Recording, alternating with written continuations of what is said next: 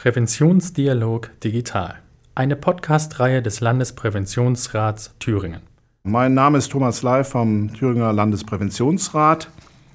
Mein heutiger Gesprächspartner ist Jochen Fasko, Direktor der Thüringer Landesmedienanstalt. Herr Fasko, ich begrüße Sie. Ja, schönen Tag. Hallo, Herr Ley. Ja, das heutige Thema, es geht um die Thüringer Landesmedienanstalt und die Zuhörer werden sich vielleicht fragen, was ist die Thüringer Landesmedienanstalt? Das fragen sich, glaube ich, ganz viele, äh, also die sich mit uns irgendwie mal beschäftigen müssen. Also eigentlich, wir sind eine Anstalt des öffentlichen Rechts, also eine Behörde und wir sind, das deswegen auch nicht irgendwie ein Teil eines Ministeriums oder einer, einer irgendwie gearteten großen Einrichtung. Wir sind unabhängig. Wir sind eine Behörde, die eine Aufgabe bekommen hat, nämlich im Bereich Medien vor allem Regulierung zu übernehmen. Und so gesehen, äh, und wir werden auch unabhängig finanziert, ein kleiner Anteil, äh, früher hieß es Rundfunkgebühr, heute ist es der Haushaltsbeitrag, geht auch auf unsere Konten und damit äh, finanzieren wir unsere Arbeit. Also wir sind eine Behörde, aber eigentlich müssten Sie vielleicht fragen, oder ich beantworte mir die Frage gleich selbst, wofür stehen wir da? Was, mhm. Wofür sind wir eigentlich da? Warum sind wir mal gegründet worden? Äh, übrigens zu Zeiten Mitte der 80er Jahre, als man den privaten Rundfunk gestartet hat in Deutschland. Und äh, vielleicht noch einen Schritt zurück. Medien sind in Deutschland, was für ein Glück, Ländersache und sind nicht irgendwie zentral und auf keinen Fall vom Staat irgendwie beeinflussbar oder, oder vom Staat irgendwie äh, ja, abhängig. Sie müssen sich ja mal vorstellen, mhm. äh, wenn wir uns zurücklehnen, wenn wir beide jetzt Lust hätten, irgendwie Diktatoren oder Autokraten zu sein, was würden wir uns denn als allererstes untertan machen? Und wir erleben das ja in anderen Ländern. Die Medien. Weil über die Medien können sie Menschen manipulieren, sie können falsch informieren. Und deswegen war es auch enorm wichtig, als die Bundesrepublik gegründet worden ist und die Erfahrungen von Diktaturen auch bei uns zeigt das. Medien müssen unabhängig sein und dafür müssen dann auch die, die Regeln schaffen für Medien, die, die dann über diese Regeln ein Stück äh, sich das Ganze anschauen und reagieren, auch unabhängig sein. Also wir sind eine Behörde, wir sind unabhängig und wir sind ähm, dafür da, staatsfern organisiert, dass wir den Rundfunk, und zwar den privaten Rundfunk, uns genau anschauen, ihn zulassen und auch überwachen, aber immer erst nach der Ausstrahlung, sonst wäre es ja Zensur, das darf nicht sein und soll auch nicht sein. Aha. Und der neueste, letzter Satz äh, zur Frage, auch viel, viel stärker im Bereich Internet, aber da gerne auch noch mehr. Ja, weil ich wollte gerade sagen, Rundfunk ist ja nur ein Teil der Medien und der Medienbegriff geht ja viel weiter. Absolut. Äh, also es gibt ja verschiedene, es gibt einen verfassungsrechtlichen und einen gesetzlichen und kommunikationswissenschaftlichen Medienbegriff. Aber wenn wir sehen, Medium heißt ja, da ist ein Mittel, das wirkt auf uns.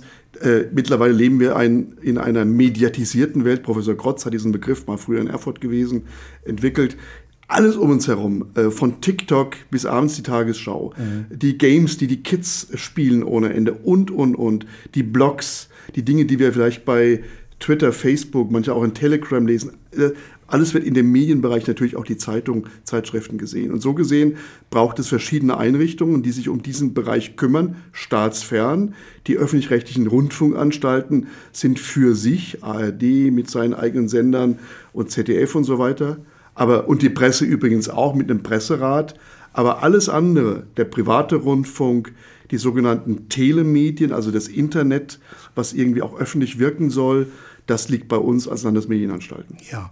Wie viele Mitarbeiter haben Sie? Wir haben, in, äh, wir haben 14 Landesmedienanstalten in ganz Deutschland. Einige haben so zwei Ländereinrichtungen. Und wir haben in aller Regel zwischen 30 bis über 80 in den, in den Ländern als Mitarbeiter und haben darüber hinaus noch, weil sehr, sehr vieles, was wir machen, auch bundesweite Bedeutung hat und viele Regeln gelten bundesweit. Bin selbst auch der stellvertretende Vorsitzende der Direktorenkonferenz im bundesweiten Bereich.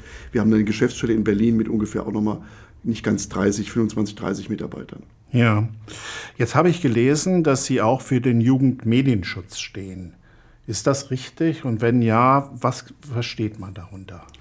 Also ich sage Ihnen ganz ehrlich, äh, die, diese Arbeit, damit junge Menschen sich, sich nicht für ein, für ein Thema oder für eine äh, Welt äh, so interessieren, dass sie hineingezogen werden, also geschützt sind, halte ich für enorm wichtig. Das liegt übrigens schon in der Natur unserer ganzen ja, Verfassung, der deutschen Verfassung. Artikel 5 sagt ja nicht bloß, dass jeder das Recht hat, seine Meinung zu äußern, sondern er sagt kurz danach auch, das hat Schranken, dass du, dass sie sich äußern dürfen. Das hat eine Schranke und zwar verschiedene, aber eine der Schranken sind eben auch die Regeln zum Schutz der Jugend. Und äh, es ist unglaublich wichtig, dass Kinder und Jugendliche eine eigene Identität entwickeln, dass sie zu gesellschaftlich integrierten Persönlichkeiten werden. Und natürlich auch Artikel 2, um jetzt nicht zu juristisch zu werden, aber erlaubt ihnen äh, dieses äh, Grundgesetz auch sich völlig frei zu entfalten in aller Regel. Was wir aber machen, ist der Versuch, einen Ausgleich zwischen diesen Freiheitsrechten und diesen Schutzrechten. Und müssen Medieninhalte deswegen auf ihre Gefährdungspotenziale beurteilen und versuchen, Einflüsse gering zu halten. Auch die Persönlichkeitsentwicklung soll ja äh, möglich sein und nicht übertrieben äh, von Menschen, von Institutionen oder von wem auch immer äh, beeinflusst oder auch, ja, beeinflusst ist der falsche Begriff, mit schädlichem Einfluss äh, versehen werden. Ja. Also wir, wir arbeiten im Bereich Jugendmedienschutz als Landesmedienanstalten und sind für diesen Bereich auch von Bund und Ländern, insofern es die Telemedien und auch den Bereich von Rundfunk betrifft, beauftragt, gesetzlich beauftragt, hier entwicklungsbeeinträchtigende, jugendgefährdende Inhalte auch entsprechend zu begegnen. Das ist relativ äh, umfangreich, was wir äh, hier an Aufgaben haben, von der Indizierung von, ich sag mal, furchtbaren Seiten, die möchten Sie gar nicht sehen im Netz, äh, die dann auch entsprechend nicht mehr gefunden werden, so einfach zumindest über die Suchmaschinen, bis hin zu Sendezeit, äh, Beschränkungen mhm. bei bestimmten Inhalten im Fernsehen und, und, und.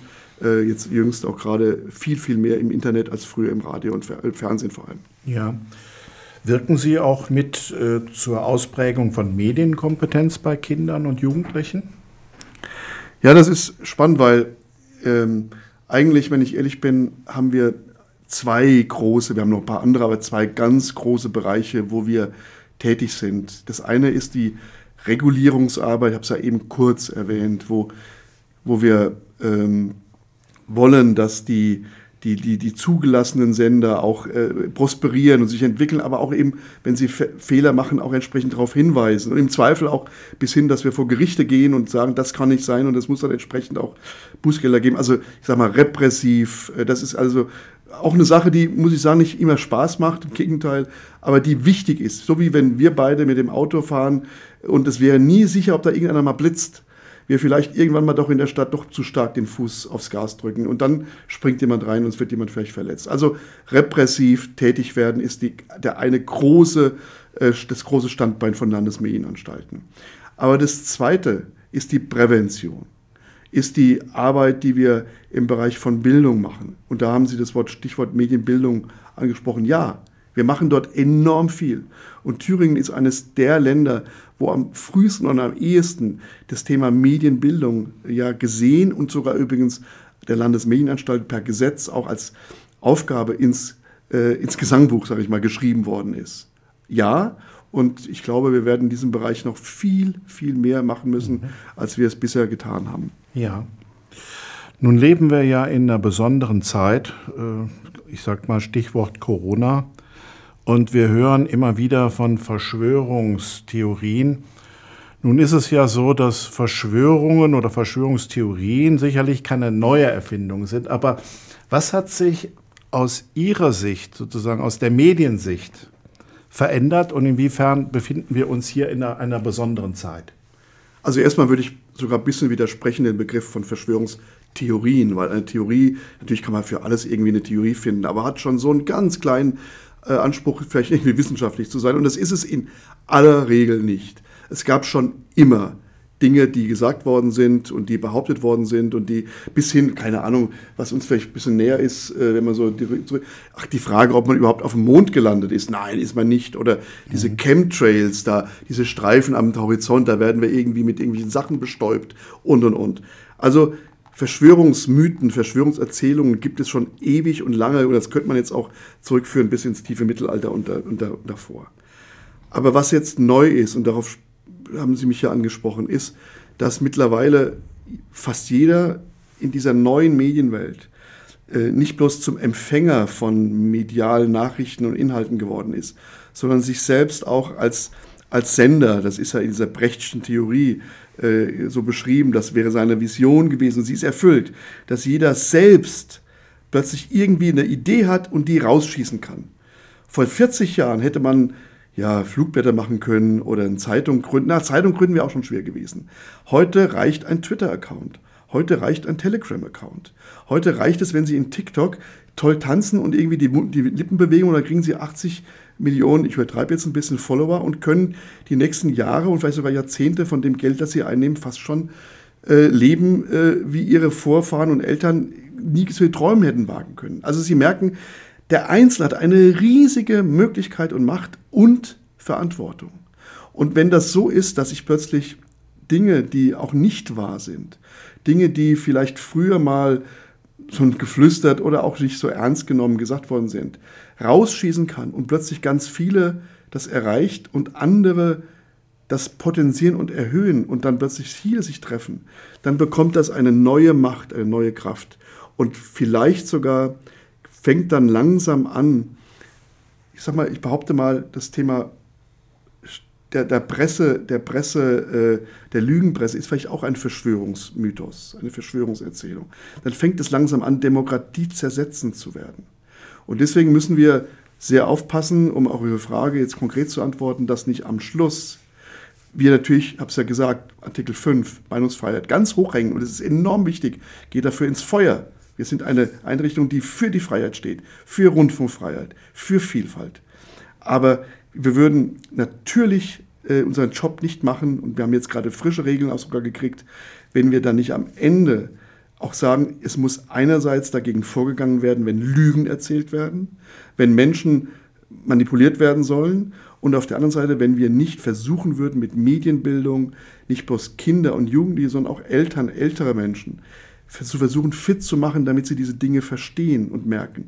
Und deswegen glaube ich am Ende, wir leben in einer ganz schwierigen Zeit, wo sich gerade viel verändert, wo wir hoffentlich am Ende medienkompetente Nutzer haben, aber auch Einrichtungen, die sich ja in diesen Job begeben und aktiv werden, wenn Dinge falsch und gelogen, vielleicht sogar demokratiezersetzend geäußert werden. Ja. Kann man sagen, dass die Thüringer Landesmedienanstalt nicht nur wie wir eben ausgeführt haben und wie Sie ausgeführt haben, regulierend und äh, auf dem Gebiet der Bildungsarbeit tätig, sondern in der Tat im besten Sinne eine aufklärerische Funktion hat. Ja, interessanter Begriff, den ich natürlich jetzt anders bisher gesehen hätte, aber ja, natürlich klären wir auch auf. Wir sind, und das ist das Bild mit diesen zwei Säulen, wir sind wirklich einerseits repressiv unterwegs. Wir gehen, wenn es sein muss, vor Gericht. Wir können natürlich auch Verwaltungsakte, Bußgelder, wir geben auch vieles, wenn wir was finden, äh, äh, Kinderpornografie und anderes sowieso mit vielen Partnern äh, an die Staatsanwaltschaften und so weiter, BKA. Wir sind repressiv unterwegs und wollen damit am Ende übrigens, auch wenn jemand bestraft wird, äh, am Ende dafür sorgen, dass am generalpräventiver äh, Wirkung entsteht. Ich sage Ihnen nebenbei, ich komme nochmal zurück auf die Frage, wir sind auch gerade dabei mit dem Land, mit dem Innenministerium, mit dem Justizministerium, der Generalstaatsanwaltschaft eine Initiative verfolgen statt nur löschen zu initiieren und das auf den Weg zu bringen, damit, damit die Dinge, die im Netz sind, und die wir in aller Regel, wo wir sagen, das kann doch nicht sein, dass sowas geschrieben wird, äh, der Straftat aufgefordert wird oder jemand äh, ganz schlimm beleidigt, dass das am Ende nur gelöscht wird vielleicht von dem, der das in der Zeitung sieht, als Kommentar oder beim öffentlich-rechtlichen Rundfunk oder wo auch immer, sondern wir wollen am Ende, dass da ein gesichert wird, dass man eine PDF macht, dass man das überprüfen kann und dass den Mensch, der sowas macht, im Zweifel, wenn er ermittelt wird, auch bestraft wird. Das ist nicht, das ist notwendig aus unserer Sicht. Da sind wir gerade dabei und hoffentlich können wir damit bald starten. Und die zweite Stufe, das zweite, die zweite Säule ist wirklich ja Aufklärung, Bildung, vielleicht auch Verantwortungsbewusstsein entwickeln ist auch eine Frage von Ethik. Ich muss verstehen, was ich da für ein Messer in Anführungszeichen, für eine Macht in der Hand halte mit einem Handy. Was ich kann und was ich im Zweifel, das geht schon los bei dem Kind, das vielleicht von den Eltern in der dritten, vierten Klasse das Smartphone geschenkt bekommt, damit man sieht oder sie anrufen kann oder, das, oder der Junge auf dem Heimweg, äh, wie sowas funktioniert. Und dann macht der ein Foto von der Lehrerin oder macht einen Film und schickt das irgendwie rum oder schickt sogar dann irgendwo, wo es dann ganz viele sehen oder dann wird einer verprügelt und er macht ein Foto davon oder einen Film. Das muss einem klar sein, was da passiert. Und wir haben ganz, ganz tolle Mitarbeiterinnen und Mitarbeiter in den Thüringer Medienbildungszentren der TLM in Erfurt und Gera, die sowohl hier in den Häusern als auch in Erfurt und Gera an vielen, vielen Stellen, ich sage mal in fast ganz Thüringen bisher waren und mit Schulen, mit Jugendeinrichtungen, auch außerschulisch ganz viel, mit Elternarbeit, aber auch mit Familienarbeit und Seniorenarbeit diese Dinge versuchen aufzuklären und damit ja Bewusstsein, vielleicht sogar Aufklärung zu betreiben. Mhm. Ja, es ist deutlich, dass Sie eine gesellschaftlich bedeutsame Funktion haben. Und meine Frage, äh, ich äh, las äh, von neuen Medienstaatsvertrag und ähm, welche Auswirkungen hat der neue Medienstaatsvertrag für die Arbeit der Landesmedienanstalten generell und jetzt speziell für Sie? Wenn ich spaßhaft antworten würde, würde ich sagen, wie viel Zeit haben Sie? Weil, aber natürlich äh, ernst geantwortet, das ist schon klasse. Wir haben einen neuen Medienstaatsvertrag bekommen nach über 30 Jahren. Das ist jetzt erstmal, früher hieß der übrigens Rundfunkstaatsvertrag und jetzt haben die Länderchefs, die Regierungschefs und die Landtage den zum Medienstaatsvertrag nicht bloß umgelabelt, sondern jetzt viel breiter aufgestellt. Weil, ich habe ja am Anfang gesagt, die Länder haben die Kompetenz, wenn es um Meinungsvielfalt geht. Sie müssen und werden da noch viel stärker in die Pflicht genommen. Und sie haben jetzt nach langen Debatten, auch mit dem Bund, auch mit dem Blick auf Europa, auf europäische und internationale Entwicklungen, einen neuen Vertrag gemacht, der zumindest sagen dass sie von sich selbst, das ist jetzt erstmal vielleicht auch zu kritisieren, aber es wäre ein Meilenstein, ich finde ja, wo wir auch wissen von Leuten, Experten, Wissenschaftlern von Übersee sogar, die sagen, das sind erstmals Regeln, die in einem Mediengesetz mit so einer großen 80 Millionen Menschen erfassende äh, Gruppe, die davon betroffen sind, ein Mediengesetz, das so viele neue auch die ganze neue Internetwelt und Medienwelt erfassende Regeln hat. Ja, wir haben ganz viele neue Regeln. Wir haben sogar so viel gekriegt als Medienanstalten. Übrigens haben wir nicht mehr Geld gekriegt. Wir leben immer noch von knapp einem Fünfzigstel der, der sogenannten Rundfunkgebühr. Äh, wir haben, dass wir neun große Satzungen gerade erarbeiten und äh, ganz viele Bereiche bearbeiten. Zum Beispiel äh, die, die Benutzeroberflächen bei den, bei den Fernsehern. Nicht lachen wenn Sie zu Hause einen Fernseher haben, der in Korea, in Südkorea gebaut worden ist, und Sie schalten den ein, werden die neuen Geräte immer mehr zu einer Art mit Oberflächen, wie, es werden Ihnen Dinge angeboten werden. Sie bekommen Inhalte. Wer regelt das? das? Jetzt müssen wir nicht regeln um des Regeln willens, aber wenn nichts mehr stattfinden würde aus zum Beispiel der Region, aus der Sie kommen, oder wenn man sie irgendwie nur noch mit Werbung in Anführungszeichen zuballern würde, da muss es Regeln geben, die gibt es auch und die müssen überprüft werden. Äh, auch das Thema Smart Speaker haben wir angegangen, Alexa und Co. Was ist da los? Wie wird da am Schluss, wenn ich sage, ich möchte, liebe Alexa, irgendwas hören, wer entscheidet am Schluss, dass der Radiosender, den ich vielleicht hören will, auch wirklich kommt? Oder vielleicht schafft da irgendein Amazon-Experte und sagt, den wollen wir nicht mehr haben, wenn er uns nicht Geld gibt. Das sind nur zwei ganz kleine Bereiche. Ganz viel geht es auch um die sozialen Netzwerke, um die Plattformen überhaupt. Wir leben in einer Plattformwelt. Und dort Regeln zu haben, wie am Ende, äh, ich nehme das Beispiel Facebook oder Google, wenn Sie etwas suchen. Sie suchen was, Herr Ley, äh, über, über Erfurt, über ein, über ein Thema, ein Unternehmen zum Beispiel suchen Sie. Und Sie finden das nicht in Google. Und Sie wundern sich. Sie kriegen natürlich erstmal ein bisschen Werbung da oben und dann, Sie finden es nicht. Und es käme jetzt raus, dass der Konkurrent Google Geld gegeben hat, dass es nicht erscheint. Das kann doch nicht sein. Und es geht natürlich noch viel schlimmer, wenn es dann um Google News geht oder um Facebook, wenn da meinungsbildende Inhalte sind. Also da muss am Ende Transparenz, da muss Diskriminierungsfreiheit sein. Und da sind Medienanstalten gebeten worden von der, oder beauftragt von den Ländern, schafft noch konkretere Regeln und setzt sie dann um. Ich kann ein kleines Beispiel sagen. Herr Spahn war jetzt gerade in der, in der, in der Presse. Herr Spahn war ganz stolz, mit Google zusammen hat er gesagt, wenn in Deutschland jetzt jemand nach Corona sucht, erscheint immer bei Google oben ein Kasten und das, was wir als Bundesregierung äh, äh, machen, wird besonders betont oder was da als Inhalt von uns für wichtig erhält, wird besonders dargestellt. Mein Kollege, äh, weil Google sitzt, in, Facebook, sitzt in, in Hamburg, mein Kollege aus Hamburg hat dann sofort auf Nachfrage erklärt, wir prüfen jetzt mal, ob das überhaupt geht, weil Jetzt wegen mir bei Corona ist es alles noch nachvollziehbar. Was ist aber zum Beispiel, wenn Frau Merkel mit Google News ausmacht, wenn jemand was sucht nach einem Thema, möchte ich erstmal, dass die Pressemeldung der Bundesregierung zuerst gezeigt wird? Was ist vielleicht sogar, wenn das jemand macht, der uns gar nicht gefällt, dass das oben zu, zu finden ist? Und wir müssen am Ende diese Dinge jetzt untersetzen mit Satzungen und dann auch umsetzen und natürlich mit den Plattformen auch besprechen. Sie merken, riesige Themen, ja. bisschen Goliath und David, aber am Ende haben wir große Erfahrungen auch mit den RTLs, den Pro7 und Sat1 der Welt, auch Milliardenunternehmen, mit denen wir schon seit Jahren kämpfen und auch mit natürlich im Bereich Jugendschutz, mit äh, natürlich auch Twitter, mit äh, Facebook, aber vor allem natürlich mit den eher schwierigen äh, Bereichen, wo wir dann auch entsprechende Unterlassungsverfügungen veranlassen. Ja, also ich glaube, es ist sehr schön deutlich geworden, dass Sie durchaus auch eine Art fast schon polizeiliche Funktion haben. Also Sie sagten da anfangs regulierend, aber Sie greifen einfach ein und schützen auch äh, andere, ja. Äh, oder ist das übertrieben? Ja, ich äh, weiß noch, dass ich, äh, ähm, als ich meinem Vorgänger äh, einmal ein Gespräch hatte, schon Jahre her, äh, und da hatte ich genau das, was Sie sagen, gesagt, ja, ihr seid ja sowas, heute bin ich auf der anderen Seite des Stuhls, ihr seid ja sowas wie die Medienpolizei.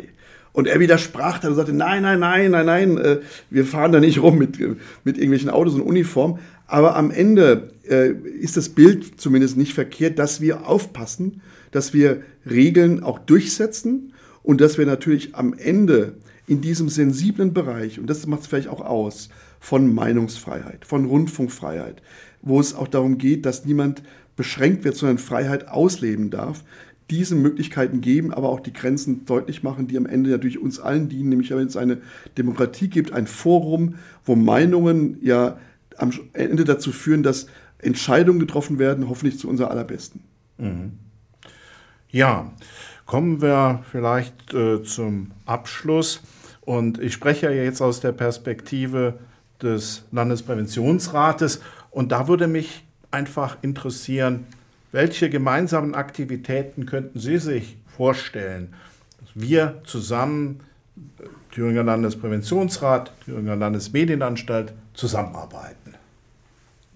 Da ist ein weites Feld. Also was machbar ist gerne und äh, da bin ich auch offen. Ich sage Ihnen ganz ehrlich, die Kollegen, äh, die im Bereich der Medienbildung unterwegs sind, die seit über äh, 25 Jahren hier durchs Land gehen, die in fast alle Schulen kennen, die Jugendeinrichtungen kennen, die wissen, wie man mit äh, Eltern und älteren Menschen auch Medienbildungsarbeit macht, die haben große Erfahrungen. Und natürlich können wir, und das machen wir auch schon, die einsetzen, wenn es zum Beispiel darum geht, bei den Universitäten, bei den Fachhochschulen, bei den Ausbildungen und wenn es dann um äh, neue Medieneffekte, um äh, bestimmte Entwicklungen geht, das auch deutlich zu machen, auch ethische Fragen zu verdeutlichen, wäre das eine Möglichkeit, dass man zum Beispiel im Bereich der Ausbildung gerne, wenn Sie wollen, überlegt, ob man zum Beispiel im Bereich der Polizeiausbildung, im Bereich der allgemeinen Verwaltungsausbildung auch dieses Thema Prävention und, äh, und auch Repression und die Arbeit im Bereich Medien deutlich macht, damit klar wird,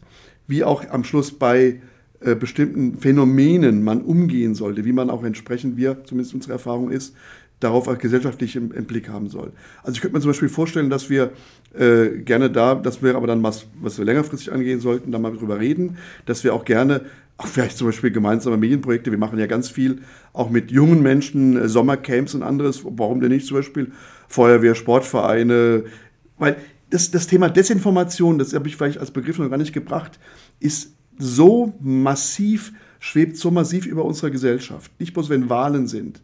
Und so ein Thema zu verstehen, herauszufinden, wie man vielleicht selbst zum noch kompetenteren Nutzer wird, natürlich alles mit großem Spaß und Freude, aber auch mit Ernst am Ende zu verstehen, wie diese Medienwelt einen umgibt und wie man sie auch kreativ und hoffentlich ganz toll nutzen kann. Das ist vielleicht für junge Menschen auch ganz spannend und wäre eine Idee. Also ich hätte, da könnten wir jetzt noch reden und reden, ich hatte da viele Ideen und freue mich drauf, dass wir vielleicht an diesem Faden so ein bisschen jetzt beide die Hände anlegen und dann dran ziehen und uns aufeinander zubewegen. Werden wir auf jeden Fall machen. Und äh, ich muss ja sagen, ein ganz konkreter Punkt ist ja auch schon, dass wir hier zusammen sitzen, dass wir zusammen sprechen, dass wir hier Ihr Aufnahmestudio nutzen dürfen, ist ja schon eine ganz bestimmte Kooperation, die Sie uns gewähren. Und ich denke, dass wir da zukünftig zusammenfinden. Und wir haben ja auch schon ein paar Termine vereinbart für die weitere Zeit. Genauso ist es. Vielen Dank, Herr Ley. Vielen Dank. Der Podcast Präventionsdialog Digital entsteht in Zusammenarbeit mit dem Medienbildungszentrum der Thüringer Landesmedienanstalt. Informationen zur Arbeit des Landespräventionsrats Thüringen, zu Hilfs- und Beratungsmöglichkeiten und zu den verschiedenen Devianzformen finden Sie unter www.lpr-thüringen.de.